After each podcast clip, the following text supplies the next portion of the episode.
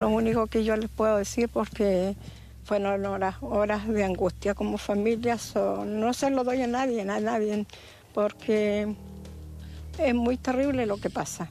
Declaraciones de la familia de Luis Toledo, chileno secuestrado en Ecuador y que estuvo cautivo por 100 horas en manos de una organización criminal.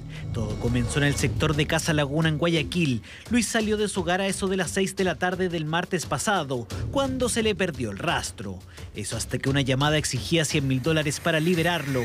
Luego de más de cinco días de angustia, el calvario llegó a su fin. Supuestamente lo que manifiestan aquí en la policía, la policía de Ecuador nunca se pagó ningún tipo de, transacción, pero según versiones de las familiares de, la persona chilena manifiestan que habían hecho una, un depósito de aproximadamente unos 2 mil dólares directamente desde Chile a la cuenta de estos individuos.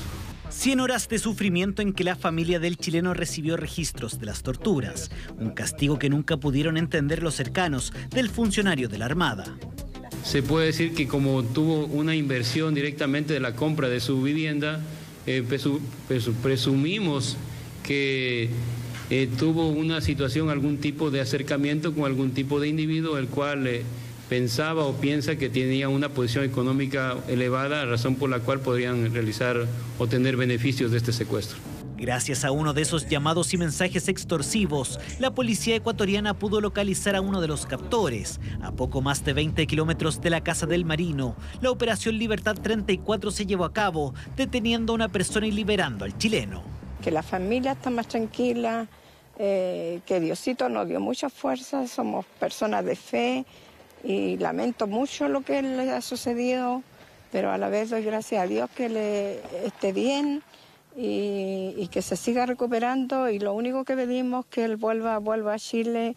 El primer detenido fue identificado como Jonathan Javier de 30 años, hombre sin antecedentes policiales, al cual luego se le sumó su pareja. Pero lo importante es que él ha sido liberado y está vivo y yo creo que eso es lo que hay que alegrarse y ahora estamos a la espera de las investigaciones de las autoridades ecuatorianas. Eh, hay gente que ha estado detenida y habrá que esperar el resultado de esas investigaciones. Luis permanece internado debido a las lesiones. Su familia un poco más tranquila confía en la policía y la justicia ecuatoriana y espera que se detenga el resto de la banda que mantuvo al chileno secuestrado.